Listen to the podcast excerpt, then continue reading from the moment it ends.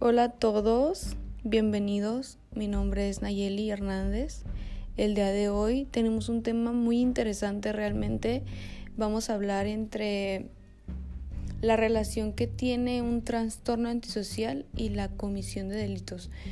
Entonces prácticamente se expone de forma breve y muy clara qué relación tiene este trastorno antisocial en la comisión de los delitos. Y pues para empezar, ¿qué les parece si hablamos sobre qué es un trastorno antisocial? Pues realmente son pocas las personas que padecen este trastorno, pero no deja de ser importante.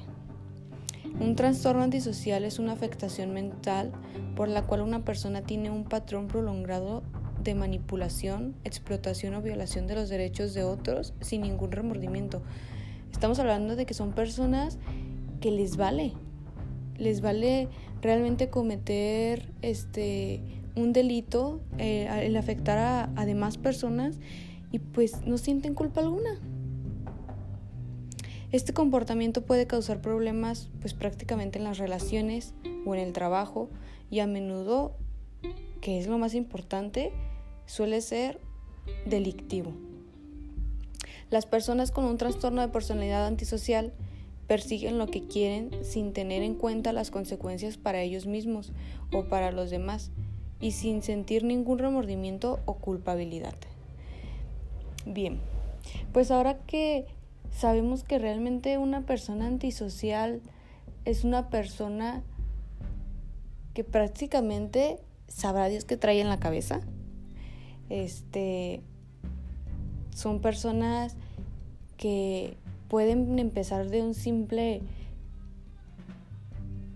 de algo tan simple, o sea, es algo tan simple, pueden empezar tan solo, no sé. Llega una pareja a, terminar su relación, este, la madre pide la, la pensión de alimentos a sus hijos, el juez dicta al hombre o al sujeto antisocial que tiene que dar tanto de pensión alimenticia y él simplemente no quiere hacerlo. ¿Por qué? Porque el juez para él no es nada, no es nadie para decirle qué es lo que tiene que hacer y lo que no. Entonces desde algo tan simple empieza este trastorno antisocial que probablemente puede venir de más allá, ¿eh? puede venir de más allá de desde problemas en casa, este se puede desarrollar desde alguna situación este en donde el sujeto antes presentaba violaciones sexuales, este agresión en su casa, eh, violencia en su casa. Entonces, es por eso que este trastorno antisocial se puede llegar a formar desde algo tan pequeño que realmente muchas veces se ve como algo normal, ¿no? Como un problema familiar normal, entonces, ¿cómo llega a ser tan grave, no? ¿Cuáles son las principales características de estas personas antisociales? Las personas antisociales este, manifiestan una conducta gravemente irresponsable. Se trata de conductas dirigidas al incumplimiento de las normas que para la sociedad son directrices del funcionamiento cotidiano. Es decir, no les importa nada lo que las normas digan para mantener un orden social, ellos les vale comino. Entonces, así funcionan, ¿no?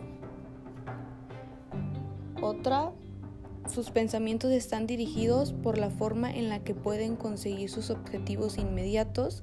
De nuevo, saltarse las normas que, que imperan en la sociedad es necesario si la persona no se dirige por pensamientos más a largo plazo. El principal objetivo de estas personas afectada por el trastorno antisocial es evitar ser controlado por los demás. Se resisten a cooperar y esperan que los demás una inmediata sumisión. Necesitan verse a sí mismos como fuertes e independientes en un mundo hostil. O sea, prácticamente estas personas dicen, si yo no soy el que agrede, puedo llegar a ser la víctima. Entonces prefieren agredir antes que ser la víctima. Se caracterizan por tener pocas habilidades interpersonales y escasas habilidades sociales, ya que actúan de forma inapropiada, pudiendo hacerlo de, de otra forma. Por ejemplo, roban el coche de su padre cuando podían habérselo pedido. Si me explico? Pues estos comportamientos llegan a ser de verdad desde algo tan simple pero pues sin embargo otros tienen unas excepcionales habilidades sociales que usan para manipular y engañar a las demás personas. Las personas antisociales poseen una capacidad de mentalización fría, se acercan a comprender las emociones de otra persona, pero no sienten al otro. Sus conductas no están dirigidas por emociones como la gratitud o la empatía, simplemente no siente los derechos de los demás lo puede reconocer y lo puede comprender, pero este no puede sentir los derechos de los demás. No se pueden poner en la piel de otra persona. No, no contemplan una visión del mundo que no sea la suya propia. O sea, solo es yo, yo, yo, yo, yo y les vale si está bien, si está mal, si las demás personas tienen derechos o no. O sea, para ellos es yo y punto. La creencia subyacente de que siempre tienen la razón hace incomprobable que se cuestione sus acciones, comportamientos o posicionistas. Son personas que discuten con facilidad, se resisten a cooperar en sociedad y provocan peleas. O sea, literal están en una actitud de negación completamente, o sea, no aceptan lo que los demás quieren o las opiniones de los demás, o sea, literal son personas que pues prácticamente solo piensan en sus bienes, en lo que les interesa, en el objetivo en el que quieren llegar. Entonces, la persona antisocial se ve a sí misma como inteligente, persistente, pero obligado por las circunstancias, tienen comportamientos impulsivos. Incluso las tareas de la vida diaria pueden suponer graves problemas a estas personas. Por ejemplo, ir a trabajar supone enfrentarse a muchas frustraciones de la persona antisocial que no está dispuesta a tolerar. Perciben muchas situaciones en la relación con los otros como humillantes y su conducta se dirige hacia el abandono de la relación. A esas personas les cuesta perseguir un objetivo que no le ofrezca gratificaciones inmediatas. Este, no planean su vida en función de objetivos a largo plazo que sean capaces de dirigir un momento actual. Por el contrario, en función de lo que puede ofrecerles satisfacción de una forma inmediata sin pensar en las consecuencias. Así no puede evaluar los daños que ocasiona a los demás con sus conductas o en ellos mismos. Y es por eso que este trastorno de verdad se vuelve un problema delictivo. Porque el simplemente no respetar que las demás personas tienen derechos, pues ya estás cometiendo un delito. El no querer eh, comportarse como debería de ser, el tener conductas este, violentas o agresivas para obtener beneficios sin importar nada, la verdad se vuelve un problema delictivo. Son personas que roban, este, que secuestran, este, que violan, porque los único, lo único que les interesa es este, su interés propio, ¿no? Entonces, el trastorno antisocial se manifiesta en una alta necesidad de activación que la lleva a muchas conductas impulsivas que pueden poner en riesgo su salud. Por ejemplo, pueden llegar a caer en las drogas fácilmente, puesto que pues a estas personas simplemente esas conductas impulsivas y llega a, bueno llega a darse el caso, el caso en el que ni su propia salud ni siquiera piensan en su propia salud, ¿sí me explico? Entonces se sienten libres de hacer lo que quieren cuando ellos lo desean con la única limitación que de las normas policiales o del miedo o a la vergüenza y castigo que pueden venir en sus adversarios. A veces estos controles tampoco son suficientes para frenar su conducta. Esto no quiere decir que todos los antisociales sean delincuentes, aunque la probabilidad de delinquir sea mayor en este tipo de personalidades que en otras.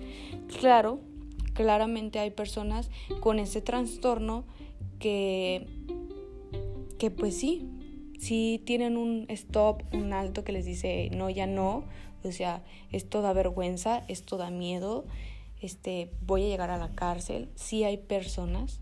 De hecho, este trastorno puede presentarse incluso desde que el ser humano es un adolescente. ¿Y qué pasa? Pues simplemente hay que ir a terapia, este, hay que darle una terapia que, que lo ayude claramente a hacer a cambiar este tipo de trastorno, a ser una persona adecuada. Este, todo empieza por algo pequeño y siempre y siempre, siempre y cuando sea este, atendido a tiempo, pues puede llegar a, a controlarse, ¿no? Bien, este su deseo es liberarse de todas las limitaciones, incluyendo las relaciones personales, como también las responsabilidades, las rutinas y las normas. Lo que la sociedad y los otros pueden denominar falta de responsabilidad para la persona antisocial es digno de libertad y autonomía. Simplemente estas personas no quieren sentir responsabilidades, no quieren sentir la rutina, no quieren sentir lo cotidiano y no quieren ser como los demás son porque quieren ser libres y autónomos totalmente. El trastorno antisocial supone una ausencia de remordimiento que justifican con su pasado, donde nadie tuvo consideración de ellos y por lo tanto ahora ellos tienen por no tienen por qué tenerla con los demás. Si sintiesen culpa, esto les haría ser débiles y fácilmente controlados por los demás. Entonces, una persona que tiene un trastorno antisocial y vivió a lo mejor este una situación en donde el demás alguien le hacía daño y no sentía remordimiento al hacerlo, pues porque él sí debería de sentirla, ¿no? Entonces todo empieza probablemente de esto. De si a mí me causó este daño y te valió, pues a mí también me va a valer causarte daño. Entonces, ellos al sentir culpa o al sentir remordimiento, los convierten en una persona débil. Y pues lo que menos quieren ser son personas débiles. Entonces, por eso es que se ponen en, este papel y que para estas personas simplemente ser así es parte de, de su trastorno, de, de su persona, ¿no? Este se considera que la persona está ahí para dañarle y explotarle, así que las personas antisociales no pueden confiar en nadie. La confianza dentro de nuestra sociedad es signo de ingenuidad para el antisocial, es decir, una persona antisocial no te puede confiar a ti nada, absolutamente nada, porque así como es él contigo, a lo mejor tú puedes ser así con él. Entonces, ¿por qué debería de confiar en alguien que probablemente le haga mucho daño o que sea prácticamente como él? Entonces, su, su fragante incumplimiento de las normas sociales no se produce solamente ante evidentes delitos, también actuando en grandes empresas o instituciones donde se aprovechan de otros, accediendo a puestos de gran responsabilidad. Hay muchas maneras en la que este trastorno antisocial se relaciona con la comisión de delitos. Prácticamente una persona antisocial este, que no le interesan las normas que existen para mantener un orden social, pues va a robar, va a hacer, este, va a violar, va a secuestrar, va a hacer actos que, que a pesar de que son delitos, pues a él le traen beneficios, ¿no? Y beneficios inmediatos, porque no son personas que acostumbran a prolongar un proyecto a lo mejor para adquirir beneficios, o sea, claro que no. Ellos buscan beneficios inmediatos. Entonces, ¿cómo se relaciona esta persona antisocial con la comisión de delitos? Creo que es muy claro, es muy claro lo que está pasando prácticamente una persona antisocial, sus mayoría, la mayoría de sus conductas son en contra de los derechos de los demás, de las personas, este son personas manipuladoras, son personas que a lo mejor no contienen tanta agresión, pero no tienen remordimiento ni culpa. Entonces, los hace, los hace cometer este delitos delitos que pues prácticamente para ellos les da igual. Hay personas que gracias a Dios este sí sí se detienen un poco y a lo mejor les da vergüenza, les da miedo y son atendidos a tiempo, pero hay personas que no. Y que gracias a Dios también son pocas. Entonces, el trastorno antisocial se caracteriza, se caracteriza por conductas dirigidas al incumplimiento de las normas, la manipulación y la violación de los derechos de los demás. Es por eso que se vuelve un problema en la comisión de delitos. Una persona con este trastorno de personalidad no le importa la ley ni los derechos de sus alrededores con tal de conseguir sus propósitos. En México existen ocho conductas consideradas como los delitos más graves cometidos por personas antisociales. Este, en primer lugar se encuentra el abuso o la violencia sexual contra menores.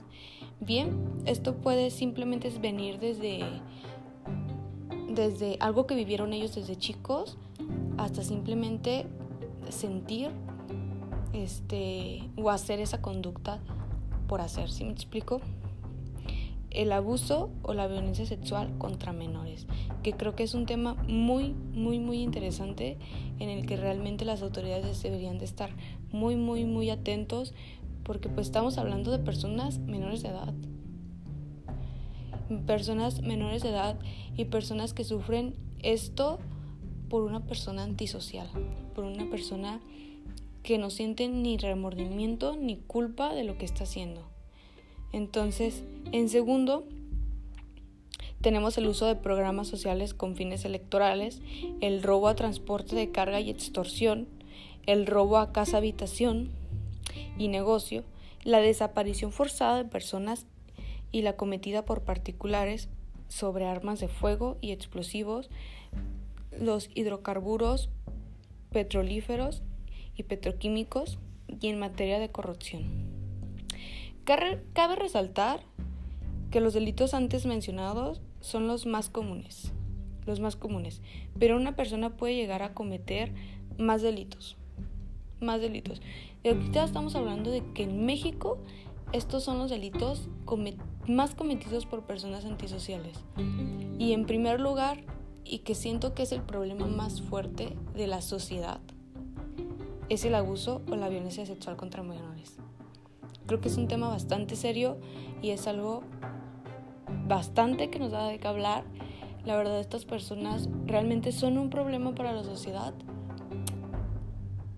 y lamentablemente pues no hay como un remedio, una pastillita que te diga, toma, vuelve a ser normal.